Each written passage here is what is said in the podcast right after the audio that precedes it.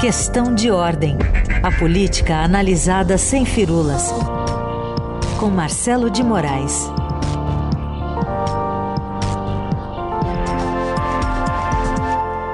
Fala Marcelo, bom dia. Como é que você está? Bom dia, Carolina. Bem-vinda de volta, né, das férias. Eu não Obrigada. tinha falado com você ainda.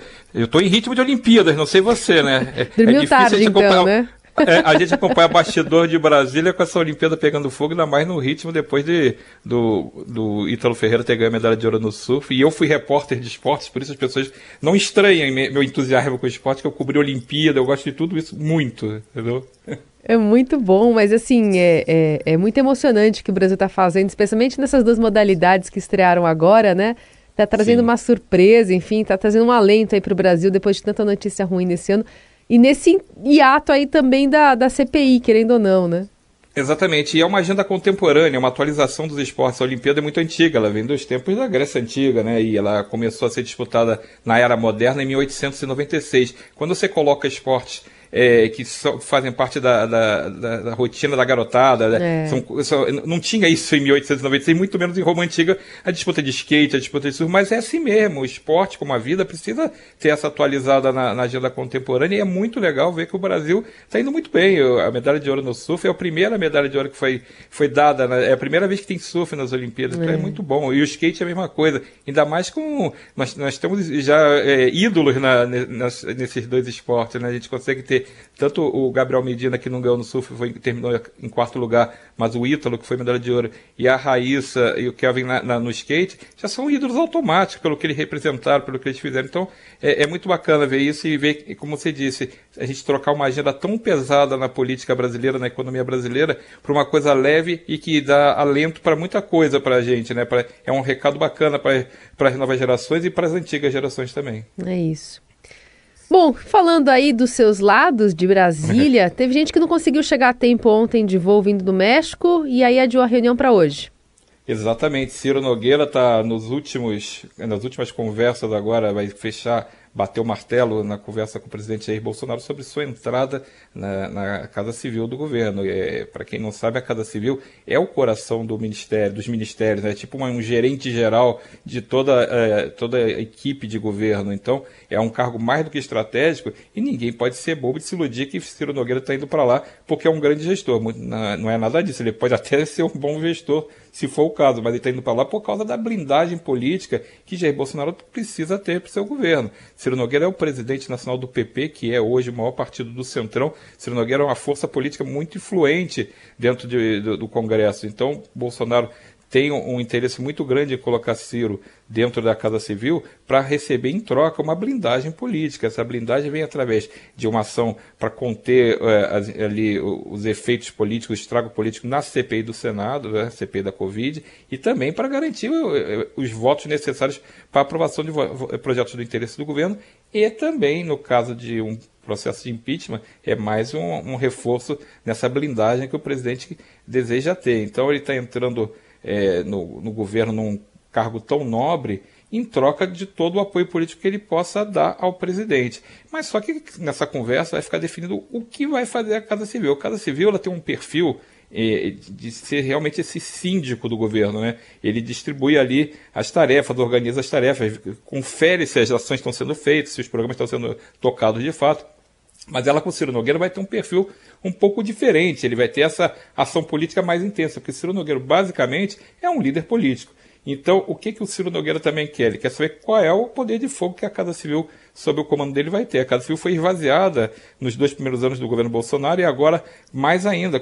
Ela não tinha muito mais o poder de fogo da articulação política, não tinha mais a Secretaria de Assuntos Jurídicos, a SAGE, que mexe com toda essa parte jurídica do governo junto com a AGU, e não tinha também é, PPI, que é o, o Programa de, de, Investimentos que foi para o Ministério da, da, Economia. Então tem várias é, funções, várias tarefas que estavam embutidas dentro da Casa Civil que foram sendo retiradas com o tempo. O que que Ciro Nogueira quer? Ele quer que tenha é, essa, esses, não precisa ser todos esses órgãos de volta, mas ele quer que tenha essa, pelo menos, uma, uma articulação política muito forte, ele quer que tenha os espaços para poder ter é, como negociar cargos, como negociar liberação de recursos, como negociar espaços para ele poder fazer essa ação política que o governo deseja. Então a gente vai ver um, um, essa negociação sendo fechada hoje. Eu imagino que a posse dele não seja ainda essa semana, a posse oficial, seja na semana que vem, quando volta todo mundo, quando acaba o recesso parlamentar. E há um plano de que seja uma grande demonstração de força política de Ciro Nogueira. Ele quer juntar muita gente nessa posse dele, ele quer juntar todos os partidos, inclusive partidos que hoje não parecem tão alinhados ao Planalto, como é o caso do MDB. Então o Ciro transita muito bem em todos os partidos, até na oposição ele transita bem. E aí vamos ver como é que fica essa nova era da Casa Civil com Ciro Nogueira à frente. Agora a gente já sabe que está tendo trombado. Os generais não gostaram nem um pouco, a ala militar não gostou nem um pouco da chegada de Ciro Nogueira nesse cargo da Casa Civil. E é isso que a gente sabe que tem, é, a treta é eterna dentro desse governo, né? Então a gente sabe que já tem trombado ali dentro dos militares com Ciro Nogueira antes mesmo dele sentar na cadeira da Casa Civil. É, é, é interessante, né? De fato, essa cerimônia deve ser representativa visualmente também para demonstrar essa força, esse novo momento do governo agora com o apoio do Centrão. Exatamente. É, e, e, como é que tá o Braga Neto que vai sair da cadeira? Tá de bico?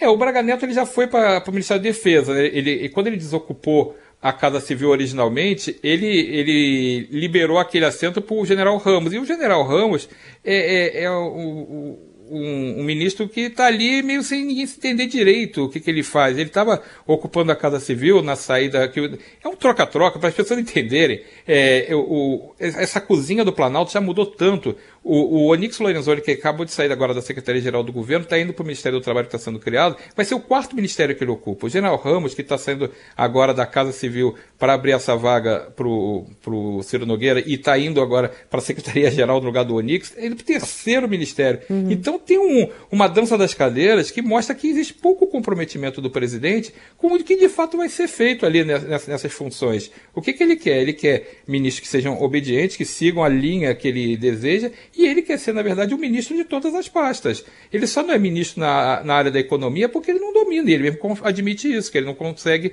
ter os conceitos que precisa ter para estar na economia. Mas volta e meia ele mete o pitaco, ele é um presidente centralizador. É óbvio que ele tem essa, esse perfil. E aí, nessas pastas que são meio é, difusas, né, quem sabe muito bem o que a Secretaria-Geral do Governo faz, ou o que a Casa Civil faz, ou o que a Secretaria de Governo, são todos algo meio de burocracia interna do governo. Então, é, aí ele não tem compromisso mesmo, ele muda conforme a necessidade, tem demonstrado isso, não é uma coisa que, que é implicância de ninguém, ele tem dado exemplos seguidos, vou repetir, o Onix Lorenzoni está indo para sua quarta pasta no governo em dois anos e meio. É, não é possível que ou ele não serve para nenhuma, ou tanto faz quem vai comandar essa pasta. Então, é, os generais estão incomodados com essa dança das cadeiras, porque houve claramente agora, nessa manobra de trazer Ciro Nogueira para dentro do governo, um enfraquecimento da ala militar. Porque Sim. quando você pede a casa, a casa Civil para um político, você dá um espaço para o grupo do Centrão. E existe é, uma briga clara ali desses grupos por espaço dentro do governo. Os militares que estão próximos do presidente, eles estão ocupando como uma força política. Hoje dá para dizer que informalmente existe um partido militar dentro do governo. E esse partido militar perdeu a Casa Civil para o partido do Centrão. Então, é, essa briga ficou muito clara e vai ter, como sempre, os efeitos que ela tem. Ela vai ter é, gente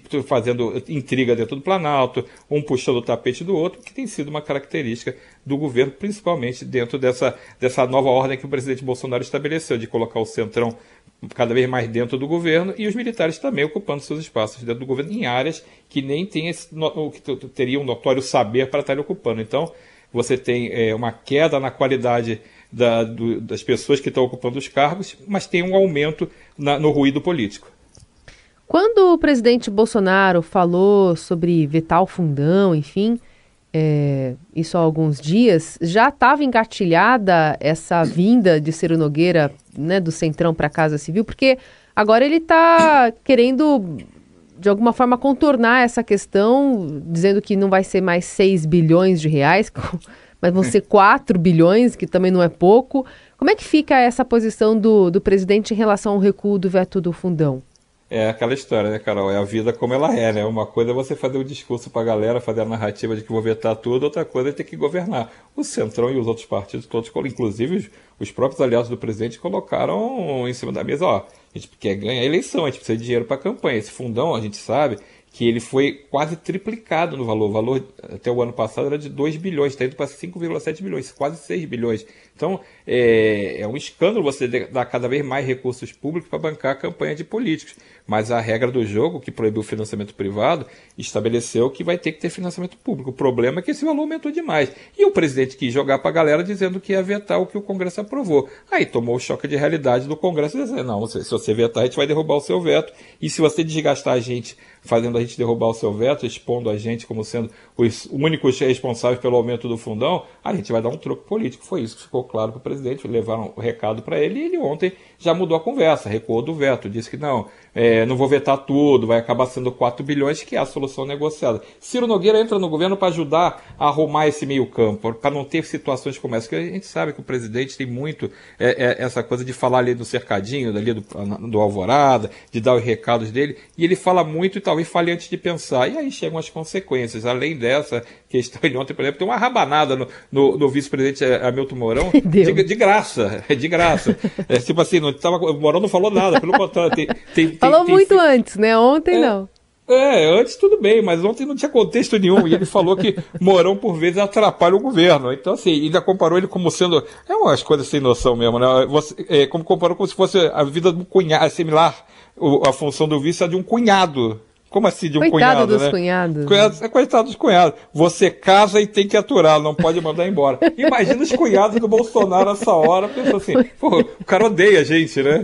Sempre odiou a gente. Então, assim, é um, é, é um atrito gratuito, mas que reflete muito, é, isso é, a gente brinca, mas reflete muito esse, essa sombra de conspiração que sempre está ali pairando no, no, no, no, na presidência, né? Bolsonaro tem uma, uma paranoia sobre deixar o poder sobre ser, é, ser derrubado no impeachment, e o, o, vice sempre acaba sendo um, motivo de preocupação. O general Mourão assumiria se ele fosse sofresse um impeachment, então talvez seja reflexo dessa eterna desconfiança que o presidente tem. E de fato, o Mourão também no passado já fez já mandou recados meio enviesados também. Mas é uma. É, é, é, tipo. É a treta que não para nunca, é a confusão que não para nunca. Então leva de graça uma rabanada porque o presidente tem esse estilo. Mas Ciro Nogueira, só para completar como que ele vai fazer isso, Ciro Nogueira é habilidoso. Ele vai contornar esse tipo de atrito com o Congresso se tiver poder e carta branca realmente do presidente para isso. E é importante lembrar que você perguntou se isso estava no plano ali, a entrada do Ciro Nogueira. A entrada do Ciro Nogueira é mais um fruto de como esse governo funciona de meio aos trancos, né? Ciro Nogueira ficou muito irritado com, com o governo porque houve uma liberação de 800 milhões para o governo do Piauí através do Banco do Brasil, um empréstimo de 800 milhões que o, acabou beneficiando o governador Wellington Dias, que é do PT e é adversário político local de Ciro Nogueira. Ciro Nogueira tem o sonho ainda de ser candidato ao governo. Então, quando ele viu que o principal rival dele, que não pode mais ser candidato, mas que tem um candidato que é o secretário de Fazenda do Piauí para sucedê-lo, quando ele viu que o adversário tinha acabado de ganhar quase um bilhão em, em, recursos do governo federal ao qual ele, do qual ele é aliado, Ciro chegou para o presidente e disse: Ó, oh, queria avisar que nossa parceria política está encerrada por aqui, porque achou que levou uma bola nas costas. Bolsonaro, já que não tinha como reverter o que já tinha acontecido, acabou oferecendo uma coisa melhor para Ciro Nogueira. Ó, vem trabalhar comigo, vem ficar aqui dentro do governo na Casa Civil. Então é assim que são feitas as articulações do governo federal. Pode dar certo? Ciro Nogueira é um político habilidoso, pode dar certo e pode consertar esse tipo de, de ruído. Mas assim, é tudo feito meio que no. É, de manhã pensa uma coisa, de tarde executa e de noite tem outro cara sentado na cadeira. Então, esse tipo de processo é, leva o governo a ter que administrar uma crise por dia. E como você lembrou bem antes, Carol, a, o Congresso está em recesso e a CPI está em recesso, mas semana que vem ela volta. É. E começa todo aquele desgaste. Por isso que Ciro Nogueira, que é titular da CPI, até assumir a cadeira da Casa Civil e será ainda o titular, ou seja, ele está saindo daquela vaga, ele conhece bem como é que estão sendo feitos os movimentos da CPI, conhece bem o desgaste que ela tem provocado no governo federal. Então ele entra para tentar ver se coloca um pouco de ordem nessa confusão política que o governo hoje passa. Agora, vamos lembrar, vai ter um preço, e esse preço é preço de dinheiro, porque tem liberação de recursos, liberação de despesas, de cargos, e tem um preço político porque o Ciro Nogueira passa a ter que ser o escudo do governo para essas situações mais críticas. Aliás, quem deve entrar no lugar do Ciro Nogueira como titular? Algum aliado ainda do governo? É, hoje, o, o, primeiro suplente dele, o suplente oficial, é o senador Luiz Carlos Reis, que hum. está ali como ele, ele, é reserva na CPI, Sim. né? Ele, ele fala muito, mas ele não é titular. A tendência é que ele ocupe a vaga de titular e seja colocado um suplente nessa linha também política próxima do governo, que defenda o governo. Não vão colocar um parlamentar que não esteja disposto a, a defender o Planalto. Mas a gente sabe é, que o Ciro Nogueira controla essa bancada, ele, ele tem a influência política para indicar alguém alinhado ao Planalto, ainda mais nessa reta final, porque vamos lembrar que a CPI foi prorrogada. Sim. Ela agora vai, pode ir até novembro, então precisa ter uma, uma equipe de senadores alinhado com o governo para poder fazer essa defesa, sob pena de continuar vendo os, o, o, chamado G7, que agora virou G6, continuar deitando e rolando ali na, na, na atuação dentro da CPI. Para o governo tem sido um desgaste diário muito forte. O governo respirou um pouquinho agora justamente porque não tinha CPI.